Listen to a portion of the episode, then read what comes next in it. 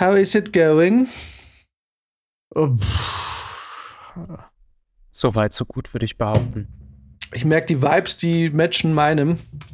Irgendwie so ein bisschen, irgendwie ein bisschen, ich habe ein bisschen Kopfschmerzen. Ehrlich. Die hatte ich heute auch schon. Es liegt am Wetter. Sind wir jetzt schon so empfindlich geworden? Ist das jetzt das Alter, wo man äh, beim Wetter immer sofort Gelenkschmerzen bekommt, Kopfschmerzen und so? Ich will mal ganz ehrlich ich sein. nicht. Heute ist irgendwie wahrscheinlich ein verhexter Tag, weil ich konnte nicht kacken heute. Und es ist ein richtig schlechtes Gefühl. Ja, Deswegen trinke ich jetzt einen Weizen. Vielleicht klappt es ja nachher. Ist, ist das ein Haushaltsmittel? nö, aber es schmeckt. ja.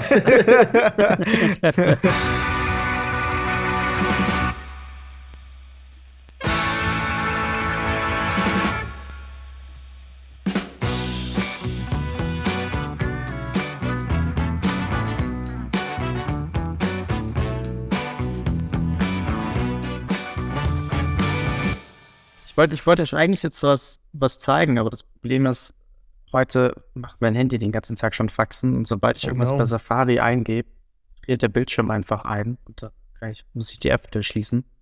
Denn Jetzt passiert mir aber gesehen- voll viel gerade. Echt? Mit Dann bin ich ja mehreren beruhigt, wenn Apps, das bei aber dir nicht- auch so ist. Nur mit, äh, nicht, mit, nicht nur mit Safari, sondern generell mit einigen Apps, dass du, dass es auch nicht, das friert einfach ein, kannst nichts machen. Du musst es minimieren und dann ganz schließen. Genau. Auf dem iPhone Das- bei euch Ich weiß auch nicht. Aus dem iPhone, ja. Ein Das Scheiß ist schade. Genau. Weil ich hatte vorhin gelesen, dass äh, es da irgendwie Struggle mit Bavarian Airlines gibt, von denen ich bis heute nicht wusste, dass die existieren, existierten. Man weiß noch nicht genau, wie man es benennen soll, denn es lief offensichtlich sehr schlecht. Ich glaube, der Unternehmensgründer ist aber auch erst 18 Jahre alt. Weil ich zuerst dachte, oh, vielleicht hat der Söder wieder seine Finger im Spiel, aber Mhm. scheint wohl nicht so. Ja, der will, der, der, der Himmel, der, der, ist, der Himmel ist ihm egal. Er will zu Ja. den Sternen. Weil Markus Söder Das ist ein Visionär und großer Denker. Ja. Der will, der, der, warum soll er in den Himmel, wenn der schon erobert ist? Ja. Wir wollen das Weltraum erobern. Aber ich lade gerade ein Software-Update für io- iOS runter. Vielleicht behebt es das ja. Zumindest gerade eins online. Verstehe. Also Aber warte mal, was? Ein 18-Jähriger hat eine Airline gegründet. Ja, wenn ich das richtig verstanden habe, ich konnte es leider jetzt nicht weiterlesen, weil, wie gesagt, mein Handy da rumspackt, aber Aus welchem Land? Saudi-Arabien oder woher kommt der? ich weiß es nicht. Adem Karagöz. Ja, genau. Aber das, das ist immer so ein türkischer Name, ja? Keine Ahnung, aber wie, wie kann man Also denn mit Deutsch. 18 eine Airline gründen? Wie heißt die Bavarian Air? Bavarian Airlines. Aber Und kackt ab, ja. also wenn ich, wenn ich auf die Seite gehe, kommt hier Ja, die, die Website ist jetzt äh, down. Maintenance, ja. Genau, die Website ist jetzt, haben es wieder runtergenommen. Also noch bevor da der Startschuss richtig losging, ist das Ding schon wieder gefloppt. Anscheinend. Ja, krass. So schnell kann man warte einfach eine. Airline gründen. Offensichtlich. Ja, ein, ich dachte mir auch, die Kriterien können ja nicht sonderlich viele gewesen sein, du's- bis ein Ja. 18-Jähriger hinkriegt. Zweistelliger Millionenbetrag war wohl. War wohl, aber es, ich, ich lese jetzt beim schnellen Überfliegen, dass es sich hier wohl um irgendeinen, irgendeinen Scam handelt. Okay. Ein Finanzverwalter, 25 Millionen Euro, Dollar. Aber kann man mit 25 Millionen, wie viel kostet so ein Flugzeug? Boah, ich glaube, das ist schon teuer. Aber da ich hatte auch noch irgendwie so einen Satz gelesen, dass er der Lufthansa Konkurrenz machen wollte, wo ich mir dachte, also das ist ja schon Na, bisschen überambitioniert. das einzige Flugunternehmen, was der Lufthansa Konkurrenz macht, ist die Lufthansa selber. ja. Ja, also irgendwie, ich habe das Gefühl, ich fliege ja wirklich nicht viel. Und ich verfolge das auch nicht wirklich mit, aber ich habe immer das Gefühl, wenn ich fliege und ich fliege mit Lufthansa oder eben Eurowings oder Germanwings oder wie sie jetzt heißen, dann ist, wird immer gestreikt. Ich habe zweimal Tickets gebucht und es war gar nicht sicher, ob ich überhaupt fliegen kann. Äh. Wird eigentlich nur, ge nur, nur äh, gestreikt bei der Lufthansa. Ja, was sich auf jeden Fall lohnt, das kann man sich mal angucken, ähm, ist das mit diesen Rückerstattungen. Also ich bin ja letztes Jahr nach Norwegen geflogen und da war es ja auch ganz in der Zeit ganz oft so, dass äh, Flüge gecancelt wurden. Und ähm, mein Flug wurde auch gecancelt und die Airline hat es aber verpasst, mir Bescheid zu geben. Und ich habe das dann halt am Tag vorher, als ich einchecken wollte, festgestellt und musste dann den Flug einen Tag später nehmen und habe dann quasi das über so eine Flight Ride Seite quasi eingereicht. Und das hat dann ein paar Wochen gedauert und die haben sich dann irgendwann gemeldet und dann habe ich den kompletten Flug äh, rückerstattet bekommen. Hm. Also bin dann quasi kostenlos dahin geflogen. Auch verrückt. Was natürlich ja. nicht zurückerstattet wird, sind die Gepäckstücke, die kaputt gehen auf dem Weg dorthin. Deswegen bin ich mit Handgepäck geflogen. Ja. Weil es auch die Zeit war, wo du nicht wusstest, ob dein äh, Reisegepäck mit ankommt. Und ich hätte nicht die Zeit gehabt, da zwei Wochen zu warten. Weil dann wäre der Urlaub einfach im Arsch gewesen. Wobei, ich glaube, es ist ja so, wenn du dann irgendwie weiterfährst, müssen sie dir das Gepäck ja bringen. Das heißt, irgendein armer Wurm setzt sich dann ins Auto und fährt einmal quer durchs Land, um dir deinen Koffer zu liefern. Hm. In der Theorie. In der Theorie, ja, in aber der Theorie, halt auch nichts, wenn du deine Sachen nicht hast. Ja, und in der Theorie ist, wenn dein Koffer kaputt ist, wird der auch ersetzt. Stimmt, das Thema hatten wir mal, ne? Boah, wie lange also ist ich, das schon ich, her? Ich, ich, ich sag's dir ganz ehrlich, wenn ich jetzt international arbeiten würde und es, es, es wäre mit einem Flug, äh, in, also inbegriffen, ich müsste dorthin fliegen, ich gehe so weit, dass ich keine Technik mit ins Flugzeug nehmen würde, sondern mir vor Ort alles anmieten würde, was ich brauche. Irgendwo. Weil mhm. bei dem, was ich miterlebt habe bei Lufthansa beziehungsweise Eurowings, aber es ist ja alles dieselbe Soße. Du meinst äh, es im Gepäck? Ja, also ich würde ja. nicht mein, mein Equipment dort einchecken. Da gibt es mit Sicherheit Versicherungen und so ein Scheiß. Mhm. Aber äh, bringt mir dann auch nichts, wenn es am Arsch ist und die mir das dann Wochen später bezahlen, nachdem ich tausende Telefonate führen muss und nachweisen muss. Weil dann, ja, muss natürlich irgendwie auch einen Nachweis erbringen, was alles drin war. Nee, dann gucke mir lieber vor Ort irgendjemand, der ähm, irgendwo kann man sich sowas immer leihen. Ja. Und würde mir vor Ort alles zusammenleihen und würde nur die Karten und Festplatten, so die würde ich mir, aber die würde ich ins Handgepäck nehmen. Nee, ja. War bei uns, war bei uns auch so, als wir nach Portugal geflogen sind mit der Band, äh, haben wir auch unser Hardcase mit der ganzen Technik, ähm, mit unserem In-Ear-Monitoring und so. Das ist ein Hardcase das ist nicht kaputt zu kriegen eigentlich. Selbst da war an der Seite so eine, so eine Schnalle einfach, keine Ahnung, explodiert. Ich weiß, mhm. ich weiß nicht, wie man das hinkriegt, ja? Das Ding kaputt zu machen. Das sind Wahnsinn. so massive Metallschnallen. Ja, okay. Verrückt. Ja, eben. Und, äh, und klar, und wenn dann irgendwie die Gitarre fehlt oder irgendwas, nee. Oh. Da war nee. ich richtig, da habe ich echt Schiss gehabt. Ich habe auch extra so ein, ähm, so ein Band gekauft, äh, so, wo so Glaszeug draufsteht, Handle with Care und so Glasdinger, so ein Klebeband. Habe ich einmal komplett drum gewickelt überall und ich habe meine Adresse innen reingeschrieben, ich habe meine Adresse außen hingeschrieben, so alles mit Telefonnummer, alles Mögliche. Äh, und äh, man, kann, konnte aber am Schalter denen erzählen, so, hey, bitte, das sind Musikinstrumente, bitte macht die nicht dahin, wo es kalt wird, sondern es gibt immer so andere irgendwie Abteile auch im Flugzeug. Das muss man beim Einchecken sagen. Dann sagen die, ja, okay, dann machen wir das da quasi vorne, wo das dicke Handgepäck ist. Sie glauben, hinkommt. diese Geschichte ist wahr. ich muss sie leider enttäuschen. Ja. Hey, aber so, meine liegt, das Zeug liegt dann genau dem am Radkasten. genau. genau. siehst, du beim Ab siehst, siehst du beim Fliegen, wie noch dein, dein Koffer rausfällt und auf der Landebahn zurückbleibt. So genau, wir haben es doch Igor, ja. Igor gegeben. Der wollte es doch festhalten. Habt ihr, aber habt ihr da irgendwie einen speziellen bei der Buchung irgendwas angeben können? Hey, wir haben Sperrgut, was da ähm, für 13.000 Euro mehr, was wir da nach ja. Portugal und haben es trotzdem kaputt bekommen. ja, das eine Ding, das was halt, das war halt auch am schwersten. Das hatte gerade so, ich glaube, oh, ich weiß gar nicht mehr, wie viel es wiegen durfte. Irgendwie 20 Kilo, 30 Kilo, ich weiß nicht mehr genau. Ich habe gestern hatte ich so einen äh, Duschgedanken. Ah. Und das ging in die oh. ähnliche Richtung. Äh, und zwar musste ich weil ich kurz davor in einem Podcast oder irgendwo, irgendwo ging es um Inglourious Bastards. Also den, den, den, das quasi den, die Neuauflage oder den Film von Tarantino. Ja.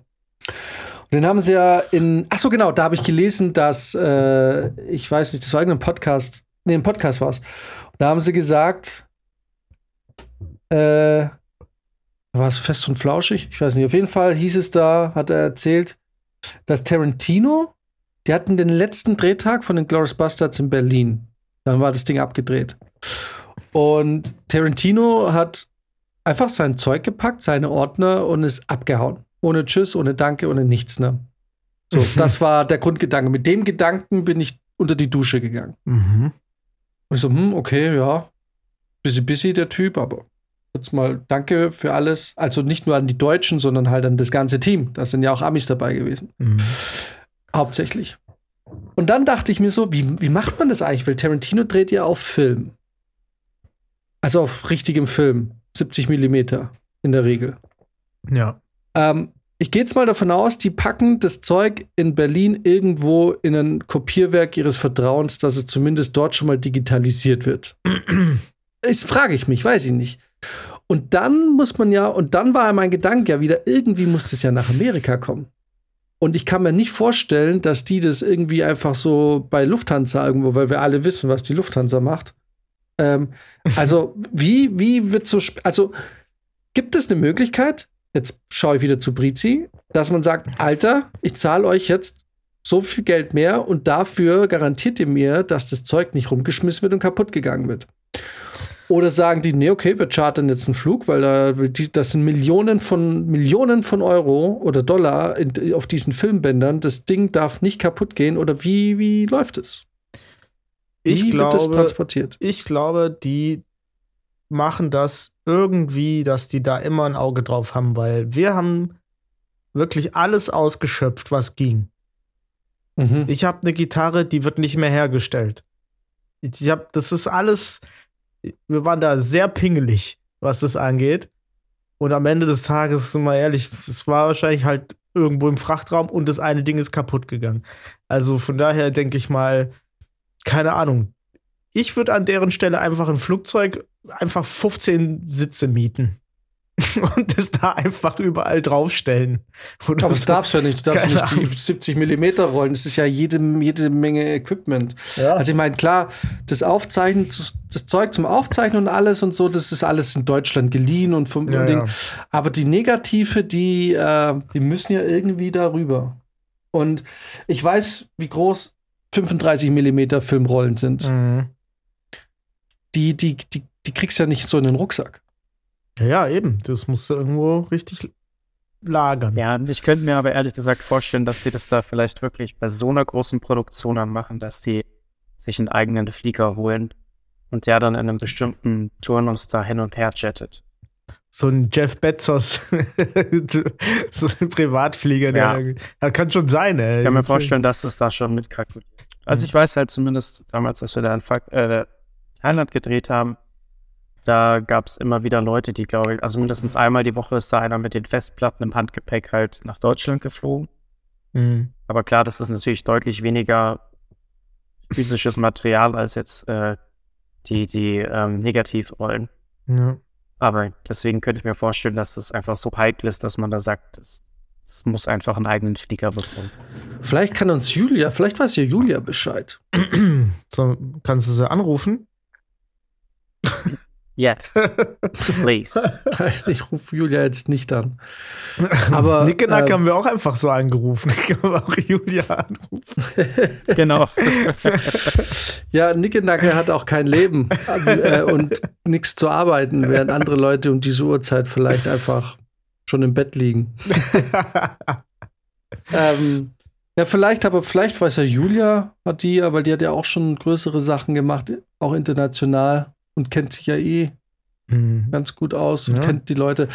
Aber also, das war so ein Gedanke, den ich hatte. Also startet man ein eigener Flieger. Ich meine, aber ich weiß halt, das, ich weiß halt, bei Hollywood ist es so, dass die ja auch aufs Geld schauen. Also man denkt immer, Hollywood haut die Kohle raus und so, aber es ist ja eigentlich auch nur ein, ein Zusammengespare von, von allem, ne? Ja. Ähm, deswegen, ja, sagen sie, okay, da ist jetzt so viel Geld, wir chartern jetzt für 30.000 Euro extra einen Flieger und einen Piloten, der das da einmal rüberfliegt oder I don't know. I don't know.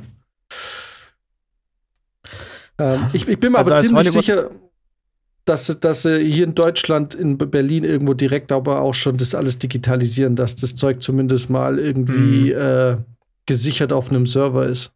No. Das bestimmt. Ja, wer weiß. Ich meine, es gibt ja auch andere Wege noch außer dem Flieger, ne? Du kannst es ja auch irgendwie im Schiff rüber Schiff. schippern und so, auf so Okay, einem aber wie lange Container. dauert das? Das ist ja wochenlang unterwegs. Keine Ahnung. Da gibt es bestimmt so richtige krasse Spezialcontainer mit Supertechnik beheizt. Alles Ja, weil das. Problem ist, du kannst ja nicht anfangen, das Ding. Oder warte mal, ich meine, wie ist denn das?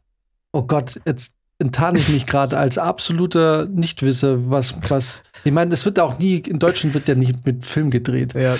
Aber äh, also selbst wenn der auf 70 Millimeter dreht, dann ist es negativ 70 Millimeter. Aber der schneidet ja nicht oldschool den Film. Ja, das also stimmt, buchstäblich. ja. Sondern das bedeutet, das Ding muss ja eh digitalisiert werden. Das bedeutet, wenn es in Deutschland direkt digitalisiert wird, dann haben sie ja eigentlich das Zeug, um damit schon arbeiten zu können. Das bedeutet, das, die Schiff-Variante ist vielleicht gar nicht so abwegig, weil man kann ja das ganze Zeug rüberladen. Dann haben, können die schon anfangen zu schneiden und zu arbeiten. Und die Negative, die kommen dann halt alle ein paar Wochen irgendwann in einem Container mal an. Genau, die werden eh nur gelagert am Ende. Hm. Vielleicht die günstigere Variante.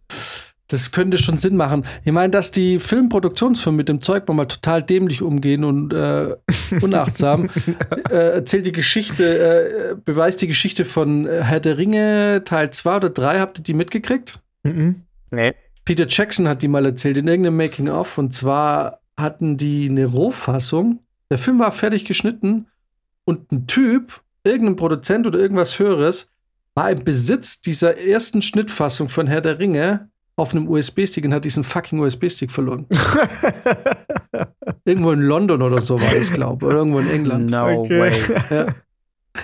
Das heißt, irgendwo lag dann äh, ein, ein, eine erste Rohfassung oder die erste Fassung von Herr der Ringe 2, ich glaube, die zwei Türme waren es, irgendwo in, auf einem USB-Stick verloren. In, ich glaube, es war London oder so. Ich bin mir nicht ganz Wow. Das ist heftig. Das ist schon Stell dir vor, du bist der Lucky Bastard, der den findet. Ja, klar. Was glaubst du, was der damit verdient hätte? Also auf irgendwelchen Börsen oder so. Ich weiß nicht, oder hätte vielleicht nichts verdient. Ich weiß nicht, verdient man damit was? Aber du kannst das, du kannst das Studio bestechen, äh, ähm, nicht bestechen, äh, erpressen. Erpressen. Ja, Also wenn man so dumm ist und es tut. ja. Witzig, dass ihr, also heute habe ich erst auch so einen Fact gelesen. Habt ihr das auch irgendwie gekriegt? War in meinem Algorithmus, dass äh, die, dass die Orks, ne, wenn die vor, wo stehen die denn nochmal? Minas Tirith? Ne. Jedenfalls die Orks, wenn, die alle vor der Festung stehen. äh, und ähm, so, die haben ja so einen so einen Kriegsgesang, ne? Die machen immer so, ich weiß gar nicht mehr genau was, das sind irgendwie so Ork-Wörter. Dass äh, Peter Jackson das in einem Stadion aufgenommen hat, dass das echte, dass das so Fangesänge waren. Und er ist quasi in der Pause in das Stadion gegangen, hat das oben, äh, hat die Wörter oben anzeigen lassen und hat dann allen gesagt, so jetzt alle mal bitte zusammen Urukai-Sprache rausballern. Und die haben das dann gemacht und das ist auch, was man tatsächlich hört. Sollte organisch klingen. Weißt du? Hm. Ja, klar. Kannst Smart machen. gemacht. Ja. Ja. Hätten, Aber ja, wahrscheinlich hätten auch 100 Leute gereicht. Kannst du dann editen, aber. Aber wird sogar in Deutschland funktionieren. Könntest du auch bei, bei einem Bayern-Spiel machen. denkst du? Ich glaube, ein Ja. Troll, ein Troll gibt's immer. Ja, aber den hörst du ja nicht. Wie willst du den hören? Ich frage mich halt immer bei solchen Stories so, wie, welche Kontakte, also wie kriegst du es hin?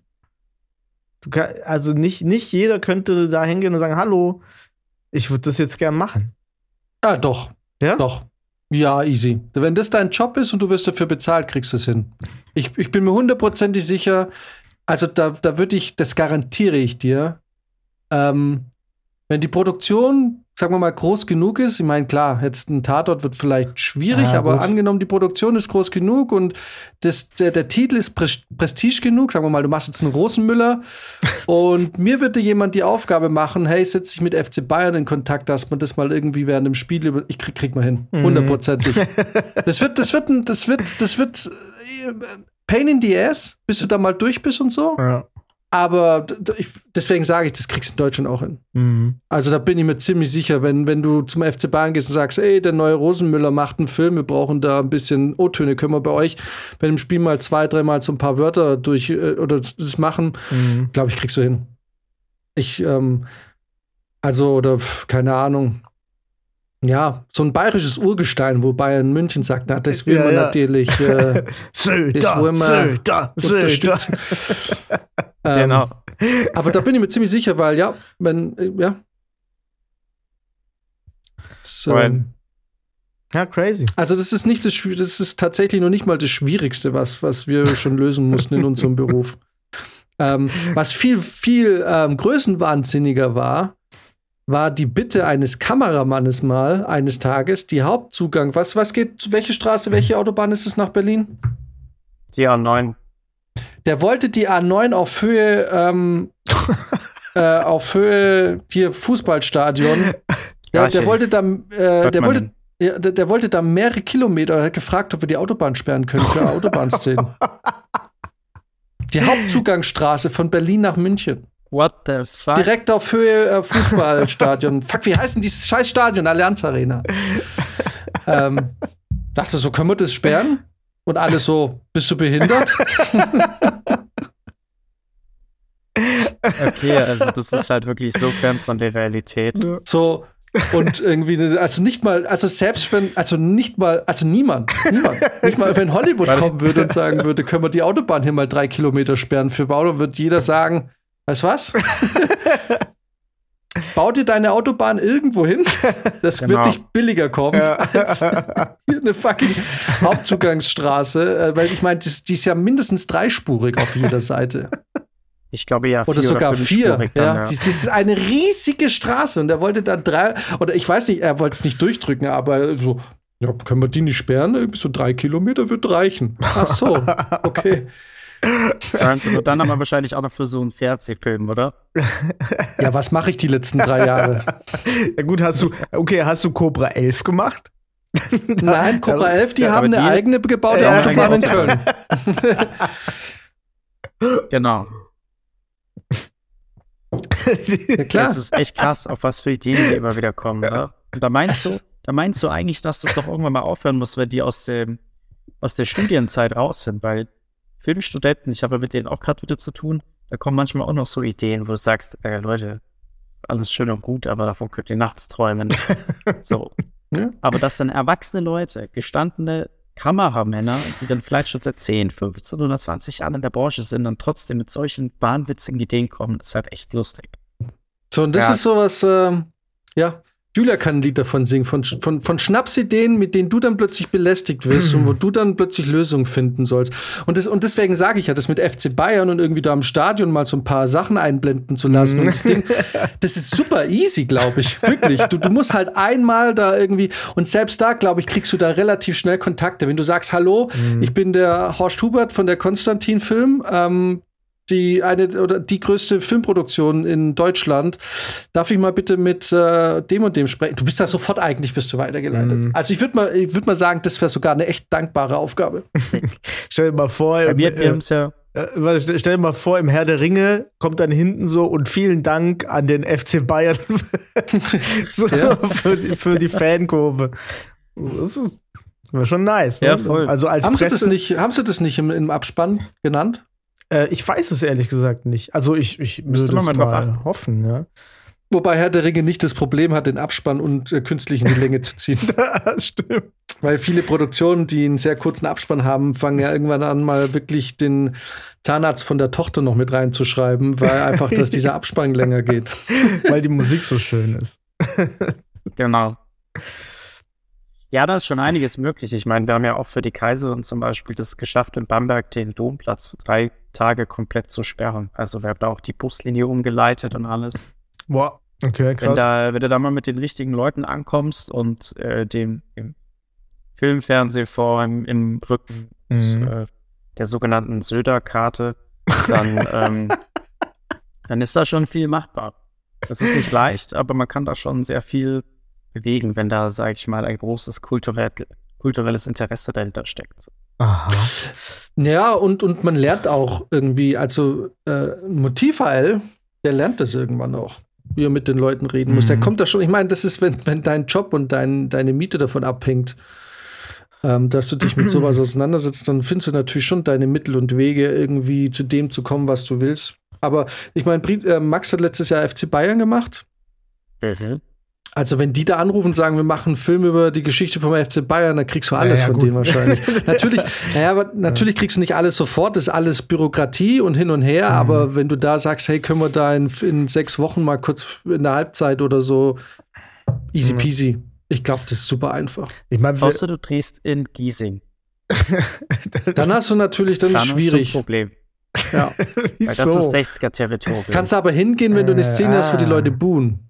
ja. Dann kriegst du sofort 300 kostenlose Komparsen. Kein Ja. Problem. Weil das Problem bei solchen Vereinen ist ja eigentlich, dass nur die Fans behindert sind, weil ich glaube mal, dass die, dass das Management und die, äh, die Vereinsführung von, von 1860 super entspannt und gut mit dem FC Bayern klarkommt. Ich glaube jetzt nicht, dass das eine Fehde ist, die vom Verein ausgeht. Also Ach so, deswegen, ja. ich glaube, wenn du da anrufst und sagst, ich machen, wir machen einen Film über die Geschichte vom FC Bayern, können wir bei euch da was machen, dann werden die sagen, okay, ja. ja. kommt halt mit ähm, kugelsicherer Weste und ähm, Genau. Und so Gasmasken, falls irgendwelche Bengalos hochgehen und so. Aber stimmt eigentlich, ich meine, wir haben damals auch für ein Hörspiel in, äh, bei der Polizei angerufen, weil wir unbedingt eine Sirene brauchten. Und haben uns auch durchtelefoniert bis zum ähm, Pressesprecher und der meinte, ja geil, wir wollen immer Ja. gut ankommen. Äh, ne, so kommt er vorbei und dann, der hat uns ja alles, der, der wollte, sollen wir euch noch quietschende Reifen geben? wir, können, Ja, wir können richtig durchdrehen lassen. Doch, doch, die Leute sind da oft sehr motiviert. Also, die Leute vor Ort sind immer sehr oft motiviert. Ähm, eben so die Gatekeeper, die, die am Telefon sitzen, das sind die, an denen musst du Genau, vorbei. das sind die. Und wenn du daran ja. vorbei bist, sind die Leute meistens ziemlich aufgeschlossen. Mhm. Aber du hast dann meistens immer so eine Vorzimmerdame oder so. Na, der Herr Schmidt ist gerade in der Sitzung. Na, das geht jetzt nicht. Ja. Na, rufen Sie es ein anderes Mal an. Oder schreiben Sie eine E-Mail. Ja, dann weißt du natürlich, wenn du eine E-Mail schreibst, bist du weg. ja. Ne? Absolut. Das ist auch das, womit ich jetzt ja gerade seit einer Woche zu kämpfen habe. So, na, wir brauchen zum Beispiel jetzt für unseren Dreh Hörsäle. Und wenn du da natürlich an die Unis schreibst, dann kommst du genau bei der Person raus, die einfach nur sagt, nö. ja.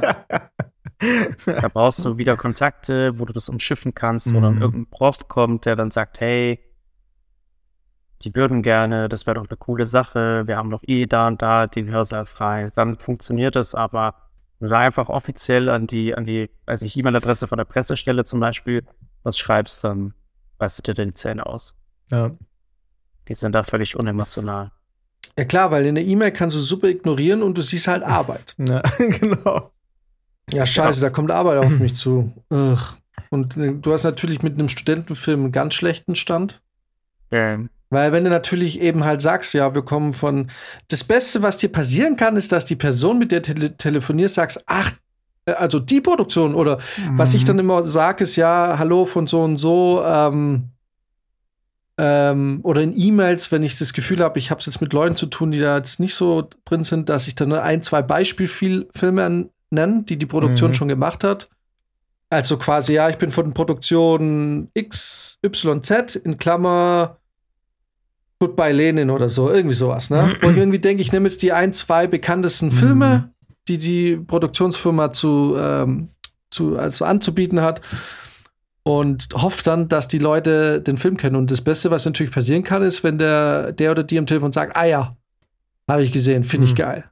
Macht richtig Bock. Und Ja. dann, weil was die Leute natürlich nicht wissen, ist, wenn sie auch der geile Film, den sie gesehen haben, der ihnen richtig Spaß gemacht hat, hat bei vielen Leuten für sehr viel Stress und Arbeit gesorgt. Und äh, aber äh, dann Dann sagen sie ja und wissen aber natürlich nicht, welchen Wahnsinn sie sich da ins Haus holen. aber man hat natürlich Prestige. Ne? Man, man lässt sich ja auch gern darauf ein, ein äh, bisschen Stress zu haben, wenn man dafür ein bisschen Prestige kriegt. Ja. Ja, genau. Aber das Problem ist eben, aber genau das ist ja, weil die Leute, die es eigentlich entscheiden können, die finden es geil, weil die haben meistens am wenigsten Arbeit. Das stimmt. Und das ja. ist dieser Gatekeeper. ja. Das sind nämlich die Leute, die genau, die, die dann das, und das ist das Fiese, weil die Leute, die es entscheiden, die finden es geil, die machen aber, haben 0,0 Arbeit damit. Und die Leute, die die E-Mail lesen und einen Anruf bekommen und merken, fuck, da kommt so viel Arbeit auf mich mhm. zu, die, äh, du hast ja nie die Chance, dass sie es weiterleiten an ihren Chef, weil da haben sie die Befürchtung, dass der sagt, klar, mach mal. Ja, ja. Und sie dann diese Arbeit machen müssen. Also ähm, kommst du da nicht vorbei. Ja. Und ähm, das, aber das Gute beim Film ist tatsächlich, du hast meistens ein Filmteam zwischen 50 und 100 Leute. Sagen wir mal. Irgendwie so. Eine große mhm. Produktion hat so Natürlich könnte es auch viel mehr sein, aber jetzt sagen wir mal mit Büro und so und allem drum und dran, sagen wir mal so 100 Leute. Du kannst bei einer Großproduktion auf einen Pool von circa 100 Leuten, mit denen du direkten Kontakt hast, wo niemand mit Schnitt, Produktion oder sonst was, sondern Leute im Büro oder 50 und und das Gute ist, du hast einen großen Pool an Menschen und da kennt meistens immer irgendjemand dann doch noch irgendwo eine Adresse, wo man sagt, versuch's mal da. Mhm. Also wenn ich dann irgendwie teilweise schon gesagt habe, ey, ich komme nicht weiter, ich weiß nicht, was ich machen soll, na, du musst es natürlich offen äh, äußern, ja. dass du irgendwo weit nicht weiterkommst. Und dann gibt es meistens doch den einen PL oder so. Und meistens die Positionen, die dann vielleicht ein bisschen höher gestellt sind, weil die dann eben halt auf die diversen Filmpartys und so halt dann doch wieder höher gestelltere Leute kennenlernen. Und das sind dann meistens dann die, die dir dann doch nochmal eine Nummer oder so zuschieben können, dass du diesen Gatekeepern vorbeikommst. Mhm. Ja. Was natürlich beim Studentenfilm wieder nicht, ne? Weil das hast du natürlich bei einem, bei einem Film, wo der PL irgendwie seit 40 Jahren einen Job macht. Der kennt die Nummer, ne? Und die Leute. Ja, ja, Richtig. Ja. ja. So deswegen leider, ja. kommst du irgendwie dann doch auch immer zu deinem Ziel. Ja. Also ja, lange Rede. Immer, das ist am Ende des Tages auch oft einfach eine Frage des Geldes. Ja. Aber das ist natürlich dann auch irgendwie frustrierend, wenn man dann selber dran ist und verhandelt und dann geht da nichts voran und dann wendest du dich an die höhere Instanz. Die regelt es dann für dich, aber auch nur, weil sie mehr Geld geboten hat, was du vorher nicht freigegeben bekommen hast, zum Beispiel. Na, und dann stehen dir als der große Retter da. Du denkst es, ja, wenn du mir das Geld von vornherein gegeben hättest, hätte ich es regeln können. Das ist natürlich immer der Klassiker. Das ist immer der Klassiker, wenn die Leute dann, ja, genau, du hast dann irgendwie ein Budget. Hier, äh, weh, du gehst über 1000 Euro an dem und dem Tag oder an der und der Sache. Und du bist tagelang mit denen am Verhandeln. Nee, kann ich machen, gibt es vielleicht einen anderen Weg, können wir irgendwie, irgendwie, es wäre doch, wir sind ja auch nur ganz kurz und äh, ja, genau, dann genau das, was Max sagt. Dann ruft irgendwie die Instanz hören. Ja, also dann machen wir, okay, zweieinhalb passt. Und du genau. denkst so, hättest du mir gesagt zweieinhalbtausend, dann hätte ich das vor vier Tagen auch schon abschließen können. ja. Dann stehst du richtig dumm da auch, ne, bei den anderen. Und ich, ich habe ich, ich, ich hab immer die Geschichte bei den Komparsen, ne wenn dann die Komparsen immer sagen, ja, nee, und irgendwie, sie wollen jetzt heim, weil wir sind ja eh schon drüber und irgendwie Geld oder irgendwie, es ist irgendwas, ne? Mhm. Oder, oder, ähm, nee, ich will das nicht drehen und ich fühle mich da nicht wohl oder so. Also jetzt nicht im Sinne von jetzt irgendwelche krassen Szenen oder so, aber äh, zum Beispiel, also es ist jetzt ein hypothetisches Beispiel. Das ist jetzt nicht irgendwie mit Augenzwinkern wirklich so passiert, aber das ist jetzt das Einzige, was mir einfällt. Das war aber wirklich nicht so. Ich kann hier nochmal ausdrücklich der Disclaimer. die Projekte, die ich gemacht habe, bei denen Babys im Spiel waren, wurden immer tipptopp. Der Umgang mit den Babys war immer tipptopp on time und äh, wirklich, da wurde sie immer hervorragend gekümmert. Und das sage ich jetzt wirklich je, frei von jeglicher Ironie und Sarkasmus. Das ist mein absoluter Ernst. Aber ein Beispiel wäre zum Beispiel, die Mutter kommt zu mir und sagt, hm, meinem Kind geht es heute nicht so gut. Ich glaube, ähm, ich glaube, ich gehe jetzt, oder ist, wie lange geht es denn heute noch? Weil ich würde jetzt irgendwie halt doch nicht diese Stunde bleiben, weil denen geht es heute irgendwie doch nicht so gut. Und kann ich denn vielleicht schon gehen oder so? Und ich sage, hm, ja, okay, ich, ich quatsch mal und so, vielleicht können wir das jetzt schnell vorschieben und so.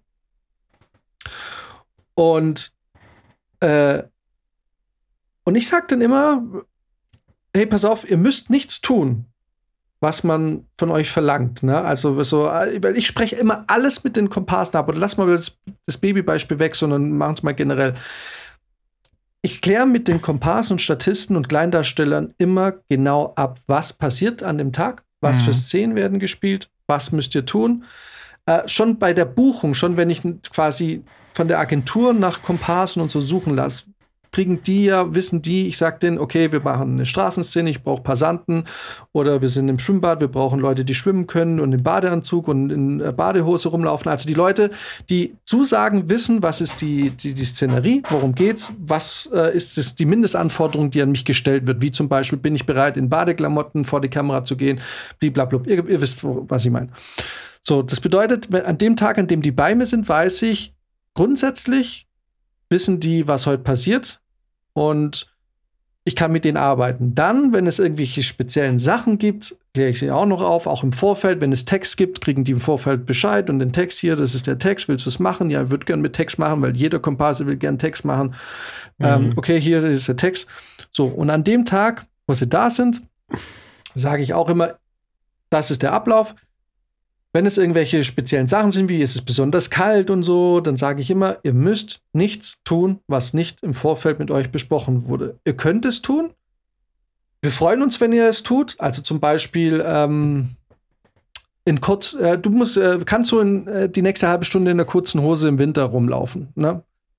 Dann kann er sagen, nein. Das ist mir zu kalt, das will ich nicht, weil es im Vorfeld nicht abgesprochen ist. Wenn ich im Vorfeld sage, ich brauche jemanden, der sich zutraut, eine halbe Stunde in der kurzen Hose im Winter rumzurennen, mach mir Vorschläge und ich kriege Vorschläge, gehe ich davon aus, es wird kommuniziert und der weiß, worauf sich einlässt. Mhm. So, wenn es spontan heißt, aber wir brauchen, kann die Frau hier nicht irgendwie im Mini-Rock jetzt noch irgendwie da drüber laufen, dann gehe ich zu ihr hin und sage, hey, das ist die Idee von der Regie, ähm, wir, ähm, wärst du bereit, das und das zu tun?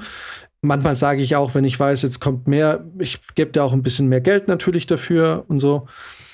Und dann manchmal sagen die Personen meistens ja, oft ja, manchmal aber auch nein, will ich nicht. Dann sage ich, cool, alles klar, weiß ich Bescheid. Dann, weil ich oft auch zur Regie oder so schon sage oder zum, zur ersten Regieassistenz, ich frage mal, aber ich gehe mal davon aus, dass das nichts wird, weil es nicht abgesprochen war. Ne? Mhm. So, das bedeutet, ich habe schon ein Standing. Ich stelle mich schon jetzt, mache ich schon, mich schon stark und sage, die oder der oder die wird es nicht tun. Eventuell. Weil es wurde nicht abgesprochen. Und wenn es nicht so, wenn die das nicht will, dann müsst ihr das akzeptieren. Fertig. Oder müsst mir bezahlen. Oder irgendwie mit der Dann gehe ich zu ihr hin, ihr oder ihm, sag, hey, so und so. Und manchmal sagen sie nein. Und dann sage ich, okay, pass auf, folgendes passiert jetzt. Du sagst mir jetzt noch mal ganz in aller Deutlichkeit, ob du es machst oder nicht. Wenn du sagst nein, mhm. ist das für mich völlig in Ordnung dann gehe ich jetzt darüber zu Kamera und Regie und sag denen, dass es nichts wird. Und das ist völlig in Ordnung. Ich habe auch keinen Stress, mich da jetzt bei, mit denen da irgendwie, da irgendwie das dann auch deutlich zu sagen, dass mhm. sie es mit der vergessen können. Aber wenn dann die erste Regieassistenz oder die Regisseurin oder der Regisseur zu dir kommt und dich persönlich fragt und du dann sofort Ja sagst, hau ich dir aufs Maul. Da wirst du nie wieder gebucht. Und ich schwör's dir, ich kenne so viele Kollegen von mir. Du, ich setz dich auf die schwarze Liste, Alter. Du wirst nicht mehr gebucht. Ich, ich, ich, ich mach dich fertig, Alter. Also, überlegst dir genau. Sag jetzt Nein und bleib bei dem Nein. Oder sag Ja. Ist ganz einfach. Weil das ist mir doch schon mal passiert, ne? Dann gehe ich rüber, mach Mods den Aufwand. Na, nee, die will's nicht machen, müssen wir jetzt anders überlegen, ne? Meine damalige Chefin drüber und fragte, hey, willst du es machen? Okay, ich mach's. ich bin so, wie stehe ich jetzt da? Wie ein Vollidiot. Äh. Und ich, ich sag das jedes Mal, sage ich, Leute. und wenn nein, okay, aber dann bleibt's beim Nein. Und wenn du dann Ja sagst, Alter, von mir aus, lass, manchmal sage ich auch so, okay, wenn ich so merke, so, naja, wenn ich so, manchmal sage ich, naja, okay, wenn sie dir mehr Geld bieten, dann kann es ja machen. Aber sag nicht sofort einfach ja. Weil ich gehe da jetzt rüber. Ja. Ich, ich lasse es die wissen. Ich gehe da jetzt rüber. Und wenn du dann Ja sagst, hast du mich zum Feind. Und ich schwör's dir, ich, ich, ich schreibe eine Rundmail an die ganzen Regie, zweiten Regieassis hier in der Stadt, die hier was zu melden haben und die hier geile Projekte machen. Ich, ich boote dich aus, du. ja, aber es ist halt leider ganz oft so, ne? Also ich habe das ja. auch ähm, bei mir schon öfter erlebt. Wachst halt Sachen an, oder versucht irgendwas durchzuboxen, es klappt nicht, es kommt ein Vorgesetzter und kriegt sofort hin. Und da fühlt man sich halt einfach verarscht. Ja. war, war, war, was ist das für ein Spiel, was die Leute da spielen? Oh Gott. Ja, weil Aber sie ja. Schiss haben. weil sie denken, ja, bei ihm, nee, und dann kommt halt der große oder die große Regisseurin. Persönlich nimmt sie sich ihr an und da kriegen sie natürlich, kriegen sie dann Schiss und dann denken sie, ja. Und ist natürlich klar, wenn der, wenn ich jetzt dahin komme und sage so, ja, das und das ist der Ablauf und so, willst du es machen und so oder hin und her, weil ich habe mir abgewöhnt, die Leute so zu überzeugen, weißt du, so ich natürlich überzeuge, ich versuche ich natürlich schon, aber ich will die Leute nicht so so so, so weißt du, dieses Guild Tripping, weißt du, weißt du, irgendwie so dieses, äh, die Leute irgendwie durch ein schlechtes Gewissen Ja, oder so. Ja, Das ist so irgendwie, und ich, hab, ich, ich brauch's auch nie, weil meistens klappt's ja eh. So, ne? Aber irgendwie. Und dann kommt, ja, die, die, die Obrigkeit und sagt so, ja, du bist so eigentlich so, das sieht, na klar, die müssen nur sagen, du bist so talentiert und so. Und schon wittern die irgendwie ihre, ihre Karriere auf der Berlinale und so. Ja. Jetzt, äh, Du Ja. stehst da wie ein Vollidiot, ne? Und, ne? Genau. Und das muss man einfach mal sagen. Sollte hier jeden Komparse oder eine Komparsin zuhören bei dieser ganzen Geschichte? Weil manchmal wird man gefragt, manchmal so nach dem Dreh kommen dann welche zu mir und fragen, hey, und äh, wa- was ich ihnen für Tipps geben kann. Wie sie irgendwie zu mehr Rollen kommen und so, ne? Und ich sage immer, okay, willst jetzt, soll ich jetzt sagen, was du hören willst, oder willst du die Wahrheit hören? Mhm. Weil die Wahrheit ist einfach die, dass das, die, also, ähm, wenn du, wenn ich dir sag, was du hören willst, dann sage ich dir jetzt, ähm, bleib optimistisch, bleib gut gelaunt, sei einfach die nette Persönlichkeit, die du jetzt bist, und dann wird schon irgendwann. Das ist das, was du hören willst, weil du bist super talentiert, aber die Wahrheit ist die, kein Komparse ever hat kommt vom Komparse zum Schauspieler geschafft. Also ja. Ja. es gibt so Leute wie Terry Crews und so, die es dann, dann geschafft haben, aber das, wann passiert das? In Mhm. Deutschland nicht. So, und die Wahrheit ist die, dass der Regisseur oder die Regisseurin in dem Moment, wo Feierabend ist oder wo diese Szene zu Ende gedreht ist, sich schon vergessen hat. Ja. Also ein bisschen Freak. Ja, Aber da ich kommt, ich habe noch nie erlebt, noch nie in meinem Leben, dass einer, beim Team habe ich schon erlebt, dass Regie oder so mal sagt, hey, du hast eigentlich ein gutes Gesicht, hast nicht Lust, das irgendwie jetzt mal schnell zu machen oder so. Okay, aber da ist auch nie eine Schauspielkarriere draus geworden. Aber bei einem Komparsen noch nie. Noch nie. ja. Noch nie. Wenn du den Regisseur oder die Regisseurin am nächsten Tag fragst, hey, erinnerst du dich noch? Nee. Ja. Ja, ja. ja, dafür sind Ja. die ja auch da. Ich meine, das ist ja das. Die sind ja Flavor oft. Komparsen. Ne? Ist ja, das ist einfach so. Und ganz viele glauben halt, äh, sie, sie setzen so auf das Pferd.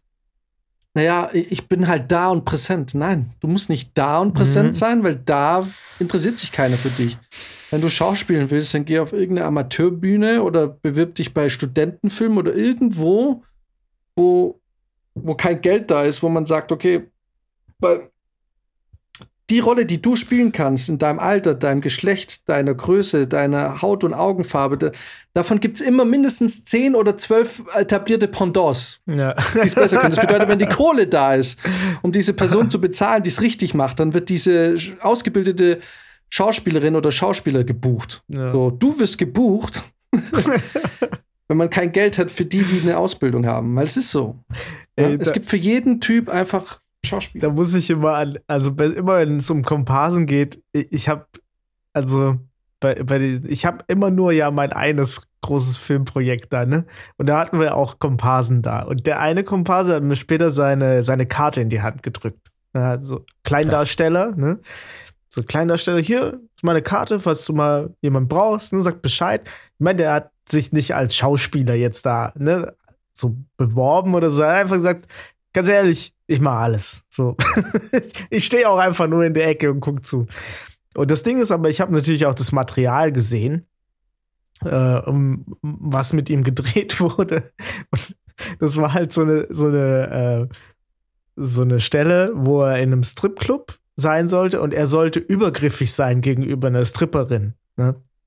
Und jetzt, ich fand es eigentlich auch schon ganz nett, er hat es halt einfach nicht hingekriegt. er hat es nicht geschafft. Er sollte ihr auf den Arsch hauen. Das war wirklich Regieanweisung war, hau ihr auf den Arsch und sie geht dann wutentbrannt weg.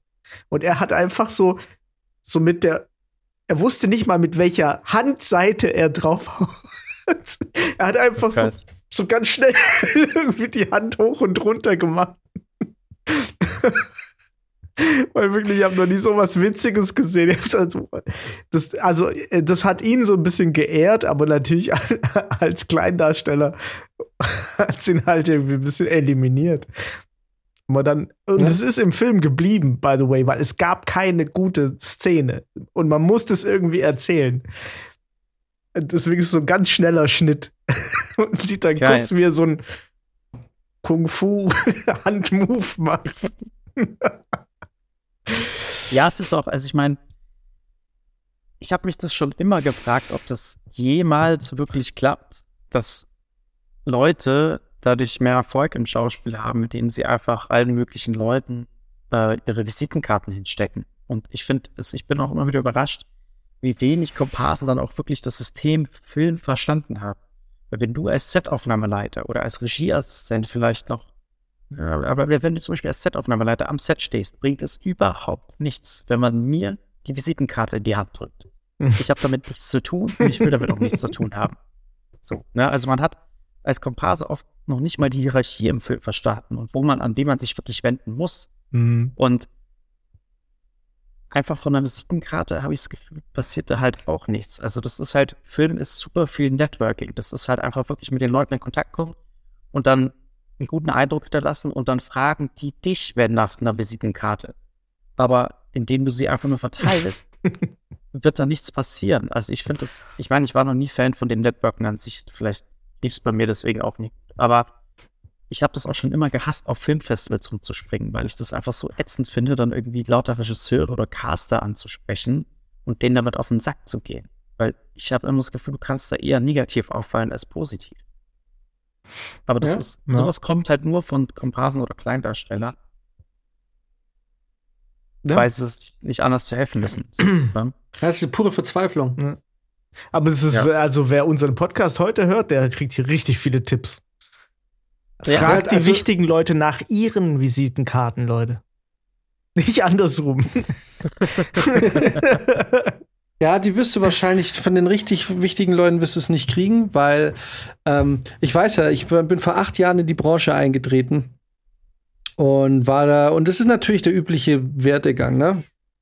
Man hat Vorstellungen und so und denkt, wie es läuft und ist so ein bisschen angefuckt von den Leuten, die schon so lange im Geschäft sind und die einfach jegliche Passion verloren haben und merkt nach acht Jahren, man ist einer von denen geworden, ne? Weil du aber, aber nicht, weil, ja, weil du einfach das irgendwann mal das System verstehst, wie es läuft. Und du merkst einfach, weder ich noch jemand anderes, niemand wird dieses System irgendwie, es wird, niemand wird was ändern. Es kommt niemand und sagt und, und, und, und krempelt hier alles um. Ne? Ja. Weil das sind große eingefahrene Sachen, wie in jedem System, in der Musikbranche, überall sind es große, große, große Mühlen, die seit Ewigkeiten langsam sich drehen und ja. malen und da, da wirst du entweder zermalmt oder du drehst dich halt mit.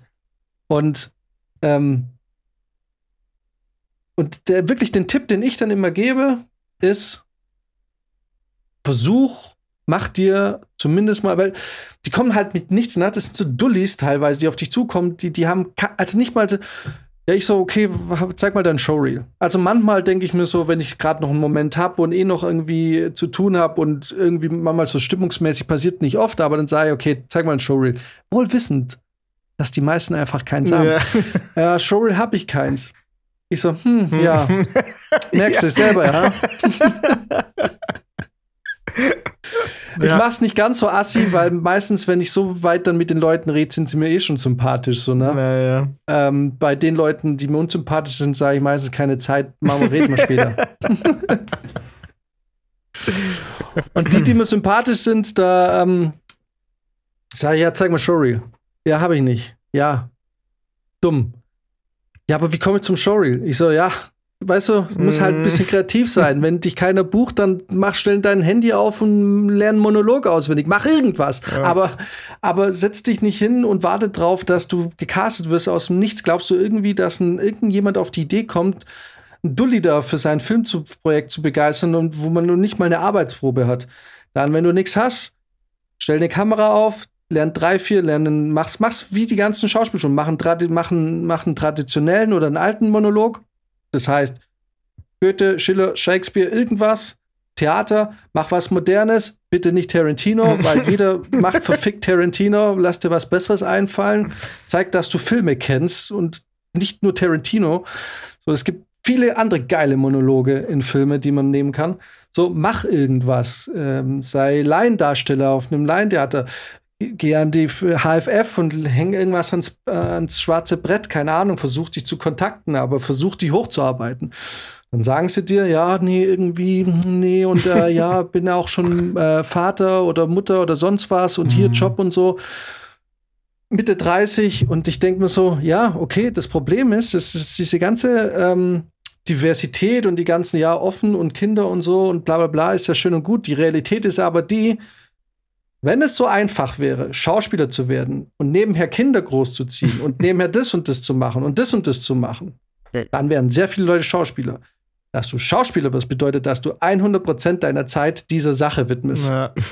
Von Montag bis Sonntag. Da gibt's keine Pausen, da gibt's kein Nix. Wenn du aber Halbzeit, so teilzeitmäßig ab und zu mal auf irgendwie schauspielerisch irgendwie so einen Anfall kriegst und ein bisschen Text mal für zehn Zeilen auswendig lernst, dann wird dir das nicht reichen. Ja. Und die Wahrheit ist die, du hast gar nicht die Zeit und das Engagement. Und deswegen sind auch, deswegen, äh, A, und erstens das, zweitens, du bist zu alt für Schauspielschulen, also denk daran nicht, äh, denk nicht daran. Dann kommt die nächsten wieder, das, das klingt so super assi, aber die Wahrheit ist halt die, dann gehen sie alle, dann haben sie alle ihren Schauspielcoach. Irgendein Typ, dem sie teuer Geld bezahlen, der aber selber kaum Kontakte hat. So, ne? ja. Da hast du einfach nichts. So, dann geben sie dem alle paar Wochen irgendwie einen Haufen Geld, machen ihre Übungen, interessiert sich aber keine Sau dafür. So, und da muss man sich halt die Frage stellen, wo kommen die ganzen Schauspieler her, die heute, ja, die haben es in ihrer Jugend, meistens in der Kindheit angefangen, die haben es gemacht in der Zeit, als sie Zeit hatten Ja. und sich nicht um Kinder, Haushalt, Job, Job, Job, weil sie dann vier Jobs haben, irgendwie noch kümmern mussten, um den Hund Gassi zu gehen, so, vergiss es, vergiss es. Ja. So, das sage ich natürlich ein bisschen netter. Ich sage so, hm, bisschen schwierig vielleicht. Ein bisschen schwierig. bisschen schwierig. So, und dann hast du die, die gleiche Person, siehst du dann beim nächsten Projekt, wo du sagst, ja, du erinnerst dich noch, weil du bist ja kein Arschloch, die, du, du, die, die Person war das sympathisch, du hast Kleindarsteller-Casting, weil du denkst, ah komm, ich habe ja hier, jetzt haben wir ja ein bisschen Text, so, da kriegt jemand so seine Nahaufnahme und seine Chance, sich zu, und dann siehst du, wird dir die Person vorgeschlagen und denkst so, komm, lass sie kommen gib ihr die Chance oder ihm. Ich sage immer ihr, weil es halt oft auch Mädels sind, muss man auch dazu sagen. Es sind zwar auch häufig Typen, aber meistens sind ja dann doch die Frauen ein bisschen aufgeschlossener für sowas. Ja. Und dann lässt es sie kommen und irgendwie, also du machst es jetzt nicht einfach so, weil du denkst, hey, die könnte vielleicht vom Typ her doch reinpassen. Also man ist jetzt ja auch nicht so, dass man die jetzt einfach kommen lässt, nur weil sie sympathisch ist, sondern wenn man denkt, so, hm, so wie sie spricht, wie sie sich verhält, wie sie sich bewegt, wie sie aussieht, könnte schon passen. Auch vom Alter her passt sie rein. Dann lässt sie kommen, sie geht ganz natürlich rein, alles gut. Und ich sag so, cool, pass auf, hier ist die Szene, du hast, die, du hast den Text ja bekommen von der Agentur. Ähm, lass uns mal ein, zwei Mal ohne Kamera, lass mal durchmachen. Mach's einfach so, wie du gerade reingekommen bist. Einfach nicht spielen, nicht spielen. Einfach so, wie du bist. Und dann sagst du diesen Text einfach auf. Und so, ja klar, kein Problem, mache ich gern, okay. Alles klar, geh raus und auf Bitte kommst du rein. Du klopfst und kommst rein. So wie gerade. So wie du, als du gekommen bist. So machen wir das. Okay, geh raus. Ich so, okay, und bitte? Klopf, klopf, klopf. Und sie kommt rein, wie ein, wie, wie, wie, so, wie so ein Stab. ja. Ja, grüß Gott. so. Oh, Jesus Christ, nee. Wo ist die? So. Ja. Ich habe einen Kumpel, ich habe einen Kumpel, einen Kollege, der ist Schauspieler. Ne? So, ich meine jetzt nicht dich, Max. Nein, okay. nein, nein. Der Big Dieses- Soundfall. Ja. Nein, nein, nein, nein. Ich habe jemand, weil dir ist es ja, du bist ja, hast ja da glücklicherweise für dich irgendwann mal auch ein, ein bisschen so einen realistischen Turn genommen im Leben. Äh, während Ja. es ja Leute gibt, die da noch ein bisschen mehr in der Fantasiewelt vielleicht nicht Fantasiewelt, aber die da so. Weil ich gestehen muss, ich habe momentan schon wieder ein bisschen Blut geleckt. Also, aber Aber jetzt gerade. Kannst du ja den Podcast anhören und was ich dazu zu sagen habe. aber jetzt gerade bist du, bist du noch wieder Schauspieler oder war das das davor nur? naja, ich habe jetzt ja ein Projekt da in der Schweiz gemacht und äh, Ja, ja. genau. Genau, also auch wenn das natürlich jetzt kein, kein groß budgetiertes Projekt war, hat es halt dann noch mega Spaß gemacht zu spielen. Also ich Ja. habe da schon gemerkt, dass das was ist, was ich immer noch sehr gern mache. Und mal gucken. Also ich arbeite jetzt gerade so ein bisschen dran, dass das vielleicht auch wieder so ein bisschen. Ja, und das ist das Problem. Das ist das Problem. Ich arbeite ein bisschen daran und das Wort ein bisschen. Da sind wir wieder. Ja, aber das ich- wird aber- nichts. Du musst den Arsch aufreißen. Ja, aber mir geht's ja gar nicht darum, alles oder nichts. Also das, ich habe das, hab das schon immer sportlich genommen und so werde ich es auch immer weitermachen, weil ich keinen Bock habe, dass ich da, dass da meine Existenz dran zerschellt, wenn es dann nicht klappt. Mhm. Aber, aber wenn das, wenn das sich ja was das. ergibt, so wie jetzt bei dem Projekt mit der Schweiz, dann bin ich happy und habe meinen Spaß dabei. Und wenn dann jetzt wieder, weiß nicht, drei Jahre lang gar nichts passiert, dann ist das auch völlig in Ordnung. Also da bin ich da fein, da bin ich dann rein mit mir. Dann. Ja, okay, aber dann, ja, okay. Okay. Auf jeden Fall habe ich dann diesen äh, Kollegen, der schon auch gespielt hat viel und der auch Unterricht und so genommen hat und und der hat so eine Art an sich, die ist super witzig zum Teil, ne? Wenn sie so natürlich kommt. Mhm. Und er spricht so mit dir. Und, und ab und zu macht man so ein bisschen Text und so. Und ich sag so, okay, komm, dann sag mal den Text. Oder wie, wie, wie, würdest, wie würdest du denn spielen? Mach mal, komm, wie würdest du spielen? Weil man irgendwie denkt, er kann es genug. Und er spricht so. Und dann, wenn er spricht, aber auf einmal spricht er so die ganze Zeit. Ne? Oder ich so, oh, Gott, bitte Gott. mach so ganz normal. So wie, wie, wie, wie du immer sprechen würdest. So, bitte ganz normal. Einfach spiel nicht. Ja. Sei einfach Ding und mach den Text. Ja, alles klar. Hallo, liebe Frau. Ne? Weißt du, so, also ich mache übertreibe jetzt so voll. Ich denke so, ah, okay. Äh, Genauso, wenn Leute auf einmal ihre Synchronstimme dann auspacken, ne? Genau, so ist es. äh. Dann, dann diese Synchronstimme. Ich denke so, ach, du, Alter, du, du, du, du. Wo ist dieses Method Acting, wenn man es braucht? Ja. Ja. Hey Mann, ich Und- weiß einfach auch nicht. genau, so reden sie dann. Ja, so, ja, genau. so, Alter, so redet doch kein Mensch. So redet doch keiner. Wieso redet kein Mensch? Äh, Ja. Das ist übrigens ein Running Gag bei, bei, ähm, bei Hörspielen, wenn du eine Szene hast, in der die Leute Kaffee sagen sollen. Niemand sagt Kaffee. Jeder sagt Kaffee. ja, genau. Es ist immer das Ja. Gleiche. Ich sage immer, ich habe diese eine Szene, wo ich sage so, ja, okay, und jetzt äh, biete doch mal jemand einen Kaffee an und der soll sich einfach hinsetzen, bla bla bla. Und dann so, möchtest du einen Kaffee? und alles so, halt dein Maul, weißt du? Ja. Ist ja, ich weiß, ich rede doch ganz normal. Ich, so rede ich doch die ganze Zeit. Ich weiß nicht, was dein Problem ist, Alter. genau. Alter, so hast du. Wir hängen gerade seit fünf Stunden rum, du hast nicht ein einziges Mal so mit mir gesprochen. Ich rede doch ganz normal, Alter. Ist doch ganz klar. Ja, voll. Und dann hast du solche Leute, ne? Und das sind dann die, und äh, sobald die Kamera läuft, alles weg. Ja. Kannst, kannst, kannst in der Pfeife rauchen. Weil du, das Witzige ist ja, du, du hast mich ja sogar mal drauf vorbereitet, ne? Du hast gesagt so, äh, von wegen, es gibt Leute, die können, die wissen dann auch gar nichts mehr. Also wenn die, du, du sollst einfach nur von A nach B laufen und du, die kriegen es nicht mehr hin. Ne? Und, und witzigerweise musste ich mal für eine Doku einfach nur, die haben mich von hinten gefilmt, wie ich äh, äh, im Friedhof runterlauf. Und ich bin die, da runtergelaufen und ich habe gedacht, Digga, ich habe keinen Schimmer. Wie muss ich mein rechtes Bein vor? Ich, ich weiß es nicht mehr, ne? Und ich bin dann so gelaufen, so, so robotermäßig. Und, Ja. und habe mich dann echt dran erinnert, habe gesagt, okay, pass auf, ich denke jetzt einfach da nicht dran. Ne? Ich muss jetzt an irgendwas anderes denken. Keine Ahnung. Denk an irgendwas anderes. Ne? Habe ich an irgendwelche Socken gedacht und wie ich die zusammenfalte und bin einfach nur runtergelaufen. Und das war dann der Take. Ja, klar. Ja, ja. Ja, aber es ist krass, ne? Sobald die Kamera irgendwo drauf gehalten wird, werden die Leute einfach super schnell unnatürlich in allem, Ja. was sie machen. Ja. Also äh, das ist allein schon, da merkst du ja dann sehr schnell auch schon, wer hat Potenzial und wer nicht. Wer da dann normal bleibt und, und authentisch ist, da kann man noch mit arbeiten. Aber ich habe ja auch in meiner Anfangszeit bei der Konstantin Entertainment habe ich ja äh, auch beim Format mitgearbeitet, wo die Hauptrollen von den Leuten besetzt wurden, die sonst bei großen Spielfilmen halt nur im Hintergrund sind. Ja. Und mhm. die, wenn die dann auf einmal Text haben und da der Mittelpunkt der Episode sind, also das war manchmal klar, gab es da schon Leute, wo du gemerkt hast, okay, cool, das funktioniert, aber da waren auch super viele Totalausfälle dabei. Also wirklich Leute, wo du sagst, es hat schon einen Grund, warum du sonst keinen Text hast. Weil die einfach, da geht gar nichts mehr. Also Ja. wirklich, wie du jetzt gerade schon gesagt hast, oder da fällt es dann schwer, normal zu laufen. Und du dann auch noch Text dazu hast, es war katastrophal. Das, Ja. das war wirklich, da hat er eine Körperverletzung gekriegt. ja, aber das ist halt, ne? Und deswegen, manche überspielen das dann mit Overacting. Die laufen dann nicht mehr normal, sondern springen oder so. Ja. Aber das, also, Also genau, äh, eben, das, das ist halt die Sache. Ne? Also mir geht's ja auch so. So, ähm, sobald du auf einmal läufst, auf einmal läu ja, läufst du irgendwie wie so ein Krüppel, weil du einfach zu sehr drüber nachdenkst. Aber Ja. ich bin ja halt auch, ich bin aber auch nicht derjenige, der sagt, ich würde, ich, hier, meine Karte. Ja, ich kann für die Ja. spielen.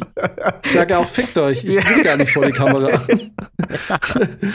so, und aber da gibt's so, kennt, also äh, äh, es gibt äh, aus dem, aber es ist halt so ein Ding, ähm, in der Filmwissenschaft oder in Frankreich gab es so eine, so eine, ähm, nicht Reihe, so eine, auch nicht Epoche, aber so eine Bewegung, das Mhm. Cinema Verité. mhm. Und da ging es um quasi um Authentizität auch viel und Dokumentarfilm und so. Und im Zuge diesem wurde natürlich ähm, irgendwann auch mal die Frage aufgeworfen, kann eigentlich, wenn eine Kamera anwesend ist und der Gefilmte weiß, dass er gefilmt wird, kann eigentlich Authentizität wirklich dargestellt werden? Mhm. Weil eigentlich, wenn man es so betrachtet, geht es ja nicht, weil du dein äh, das ist, äh, weil- du dein, deine, dein Verhalten und was du sagst und wie du dich bewegst und wie du sprichst, sofort einfach sofort nicht mehr authentisch sein kann, weil du dich immer irgendwie veränderst, wenn eine Kamera da ist. ja. So, Okay. sofern du davon weißt, dass du gefilmt wirst. Ist ja ähnlich wie bei uns beim Podcast. Die Gespräche, die wir vor oder nach dem Aufnehmen haben, sind viel, oft viel lockerer und entspannter. Ähm, Das als war vor das allem, eigentlich vor allem am. Anfang das Problem. Am Anfang war das so, ja. also ich, das hat äh, sich ja schon stark gelegt, finde ich mittlerweile. Aber ähm, ganz am Anfang war das ja wirklich krass. Sobald das Mikro lief, waren wir alle total verkrampft und sobald das Ding aus war, lief es locker flockig. Ja. Vor allem, äh, ich glaube, das, wa- was man unterschätzt, ist, dass sobald irgendwie eine Aufnahme läuft, dass man natürlich sauberer sprechen muss und sauberer Ja. sein muss einfach. Du, du musst das irgendwie so runterkondensieren, dass das natürlich noch, weil die Leute, also gut, bei der Kamera ist es ein bisschen anders, ne, aber beim, beim Hörspiel war es so, dass du halt, die Leute sehen dich nicht, die können nicht anhand von Kontext so viel checken, einfach. Und Ja. äh, da kann, weil, äh, also, sagen wir mal, ein Hörspiel mit einem, ähm, wer ist der nochmal? Der so mal nuschelt. Äh, mir fällt der Name nicht ein. Till Schweiger? Heißt der so? Ja, ja, Til ja. Schweiger. Ein Hörspiel mit dem unmöglich.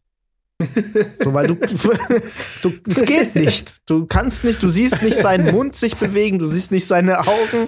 Du würdest einfach nur hören die ganze Mhm. Zeit. Ne?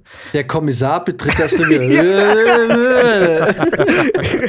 genau, das Einzige, was du im Kopf hast, ist, ah, der Kommissar ist Till Schweiger. Der Kommissar hat auf jeden Fall ein Alkoholproblem. Geil. Kommissar kommt ins, äh, ins, äh, ins Revier und ist schon besoffen. Genau. Ja, deswegen, also genau, manchmal beim Sprechen muss man, glaube ich, so ein bisschen lernen, gerade noch sauber genug zu sein, um noch verständlich zu sein. Und aber halt nicht gekünstelt. Ne? Es ist Also im nicht, Hörspiel jetzt. ja, aber ich glaube auch beim, Ja. beim Schauspiel auch. Also klar, du kannst da schon ein bisschen nuscheln, aber gerade in Deutschland ist Nuscheln eher nicht so drin, oder? Also so in, in, äh, in US-Filmen hast du es ja oft, du verstehst ja fast nichts mehr. Aber in Ja. Deutschland ist es ist Nuscheln nicht so geil. Außer bei Til Schweiger. Nee, die mögen das ja auch gar nicht, wenn man, wenn die Leute sich gegenseitig ins Wort fallen. Da muss er wirklich, der Ja. eine sagt seinen Satz, der andere sagt seinen Satz. Dann Ja. Der eine, Ja. dann der andere. Ja. Wisst, und wisst ihr, wer das, äh, wer das richtig geil nicht tut? Zum Beispiel, jetzt leider nichts Deutsches. Achso. Zum Beispiel deswegen Hm. finde ich die Filme von Noah Baumbach so geil. Oder Baumbach. Weiß nicht, wie man das ausspricht. Das ist ein Amerikaner. Ist das Sag mal so? Beispiele, welche Filme? Ähm, boah, Squid and the Whale hat der gemacht und der hat jetzt vor ein paar Jahren, ist auch schon ein bisschen her, mit Ben Stiller hat der gedreht. Hm. lass mich jetzt nicht, äh, My, Meyerowitz Story, oder wie hieß denn der? Baumbach, oder? Äh, äh, Greenberg ist genau, Francis Hay ist von ihm. Oh, Marriage Story hat er gemacht, wusste ich gar nicht. Ah, genau, Marriage Stories, genau, so hieß die. Ähm, großartiger Filmemacher. Kommt okay. mega aus dem Independent-Bereich. Mhm. Ähm, ich habe ihn damals kennengelernt mit äh, The Squid and the Whale. Äh, Greenberg habe ich sogar auf Blu-ray tatsächlich. Mhm. Francis Hay, mega schöner, mega cooler Film, weil das einfach authentische Filme sind. Mhm. Und weil, weil du es gerade ansprichst, ich hätte es nicht angesprochen, aber bei ihm passiert es nämlich genau. Die Leute, die reden, fallen sich ins Wort. Also das sind voll authentische Gespräche. Du hast das Gefühl, du schaust jetzt wirklich zwei Leuten zu, die ein richtiges Gespräch mhm. miteinander führen, weil ich hasse das auch. Ich hasse, weil niemand lässt jemand ausreden. Ich am allerwenigsten. Lass niemand ausreden. so, naja, weil im, im, echten Leben hat man irgendwie Ideen und man will sich einbringen und man denkt, das, was der andere sagt, ist scheiße und mhm. man unterbricht ihn und so. Und aber ich hasse es, wenn zwei Leute sich immer ausreden lassen im Film.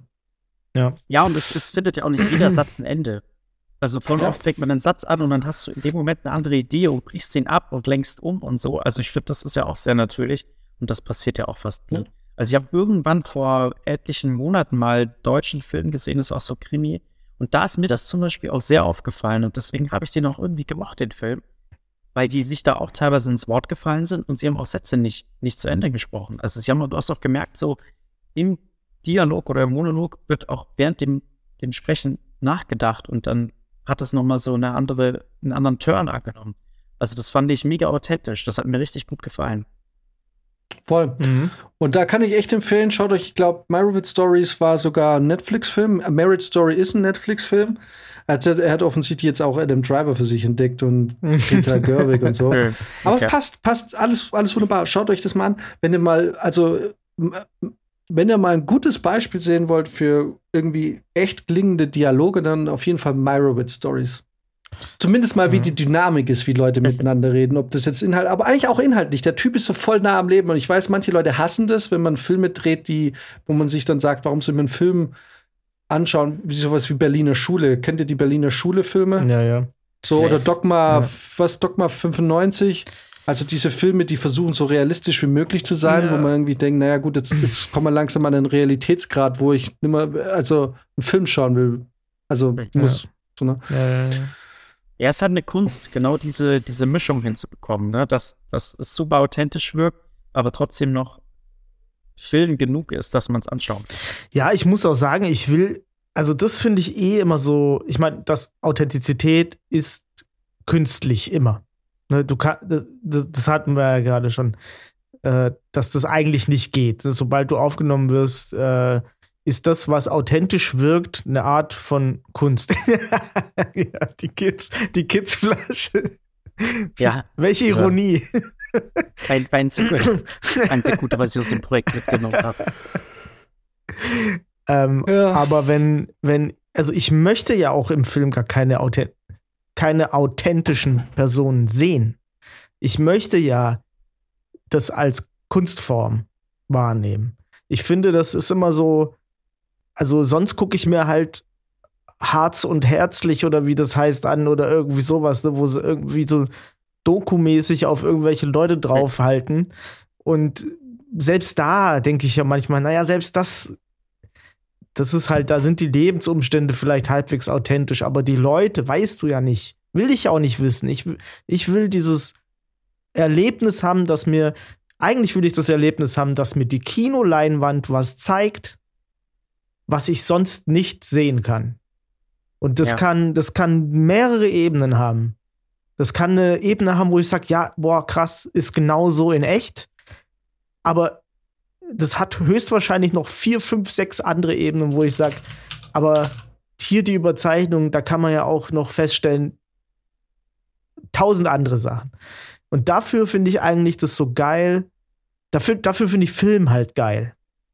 Das geht mir ehrlich gesagt bei Serien auch oft ein bisschen ab, weil da ist es ja auch oft so, entweder ist es so Mystery Box Zeug, ne? Da, also da ist einfach nur Rätselraten bis so ab, keine Ahnung, Folge 3 denkst du dir so, oh, keine Ahnung, was wird's jetzt wohl? Was ist es jetzt wohl, ne? War es jetzt der, der Kellner oder war es der äh, Koch?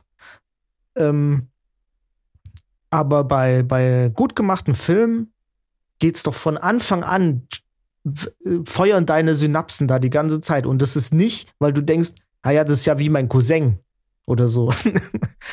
Weil das ist tatsächlich auch so ein bisschen das Problem gewesen, was wir zum Beispiel bei den vorherigen Dreh hatten, weil es da natürlich einmal ein Drehbuch gab, was sehr schön geschrieben war, aber halt, also, jetzt eher, also ja, eine schöne Geschichte, aber Mhm. natürlich jetzt auch nicht Alltagssprache.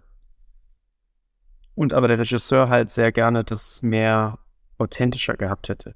Mhm. Der wollte dann immer, dass wir jeden Text, den wir da hatten, ja, mehr so Richtung eben Authentizität bewegen. Mhm. Und man muss da aber halt aufpassen, weil es dann sehr schnell auch, finde ich, sehr trashig und sehr Richtung Reality, Scripted Reality geht. Und Das Mhm. war immer so ein kleiner Kampf, dass man's, dass es immer noch seinen Stil behält. Mhm. Das ist, glaube ich, eben die große Kunst, dass selbst wenn man das so authentisch erzählen will, dass es deswegen nicht gleich trashig wird, sondern trotzdem was Interessantes halt hat. Ja. ja, Authentizität musst du halt erschaffen. Das ist nicht was, was Genau. man einfach runter, runterkocht, bis man authentisch ist, so, sondern es ist ein zusätzlicher Akt. Es ist nicht was wegnehmen oder so. Aber ganz ehrlich, wenn ich jetzt so drüber nachdenke, dann äh, entwickle ich immer mehr so eine Abneigung zu dem Wort Authentizität. Absolut. Weil warum muss es denn authentisch sein? Es reicht doch, wenn es ähm, glaubhaft ist. Ja, genau. Und was Ja. glaubhaft ist, äh, entscheidet man nicht allein, ne? Genau, äh, nee, Ja. genau, äh, genau. Also das muss, das, das kann, das kann ich dem, dem Filmemacher nicht abnehmen. Das muss er mir schon anbieten. Ja. Eine, eine, eine glaubhafte äh, Welt äh, oder die, die ich denke so, ne? Mhm. Aber das ist, dass ich was glaube. Ich meine, Herr der Ringe ist ja auch glaubhaft im Sinne Ja. von, äh, ich, ich kann mich drauf einlassen, weil die, die, die, also quasi die Bedingungen, die werden mir am Anfang des Filmes gestellt. Pass auf, damit diese ganze Geschichte für dich funktioniert und für uns alle, Ja. gibt es Mittelerde, da leben Orks und Zauberer und Hobbits. Und ist das. Und ähm, wenn du das annimmst als Realität des Films, hast jetzt eine gute Zeit. Und Genau. in Genau, dieser dann bleibt die Welt, Geschichte in sich stimmig. genau, weil wenn jetzt plötzlich die Orks mit Maschinengewehre rumballern würden, dann würdest du irgendwann sagen, so irgendwie ist es ein bisschen komisch jetzt. Irgendwie macht es jetzt keinen Sinn mehr. So, ne? Die Glaubhaftigkeit geht dann verloren. ja.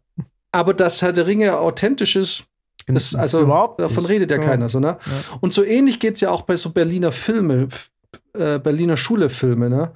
So, die man jetzt so auf Authentizität irgendwie macht. So, diese Authentizität geht mir am Arsch vorbei. Ich muss Ja. einfach nur diese Geschichte glauben. Und wenn ich dabei einpenne, weil es mir zu authentisch ist, dann hat Voll. niemand was davon gewonnen. Oder, ne? Mhm. Also vielleicht sollte man nicht Filme mit der Absicht zu machen, dass sie möglichst authentisch sind. Das sollten vielleicht Dokumentarfilme machen, Ja. sondern einfach äh, Filme zu machen, die möglichst glaubhaft sind. Absolut.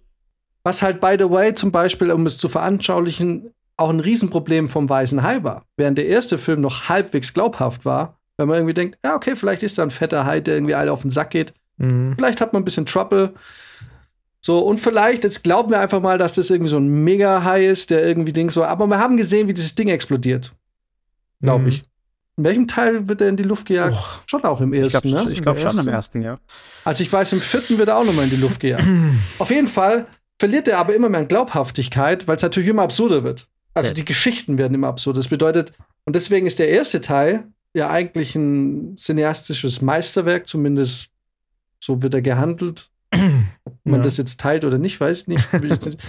Aber alle anderen sind Trash. Klar, billiger auch produziert und so, aber allein schon die Grundprämisse, die in diesem Film und wie dieses Ding agiert, ist so unglaubwürdig, Ja. dass es einfach scheiße ist. Stimmt. Ja. Ja, da haben wir viel gelernt heute, würde ich sagen. Heute fa fast schon eine Theoriefolge. Aus dem. Nähkästchen geplaudert. mhm. Hilfreich für Komparsen. Oder Leute, die authentische Filme machen wollen. Oder Medienwissenschaftler, die es äh, anprangern wollen. Genau.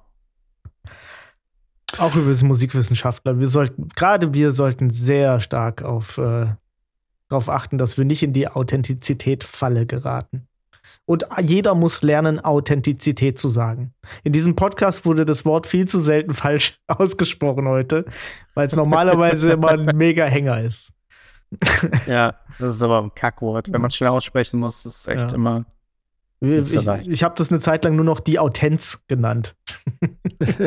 Einfach abgekürzt. Reicht ja auch. Ja, das ist, ich, ich habe hier mit zum Beispiel auch gerade mit einem Ort zu tun, der heißt äh, Bietigheim-Bissingen. Mm. Und ich sag, ich sag ab heute auch nur noch B-Town, weil mir das einfach zu blöd ist. Ja, aber das auch reicht doch, dass ich es in den offiziellen Mails halt so nicht benenne. Aber muss es immer ausgeschrieben werden? Weil wir sagen immer Bietigheim.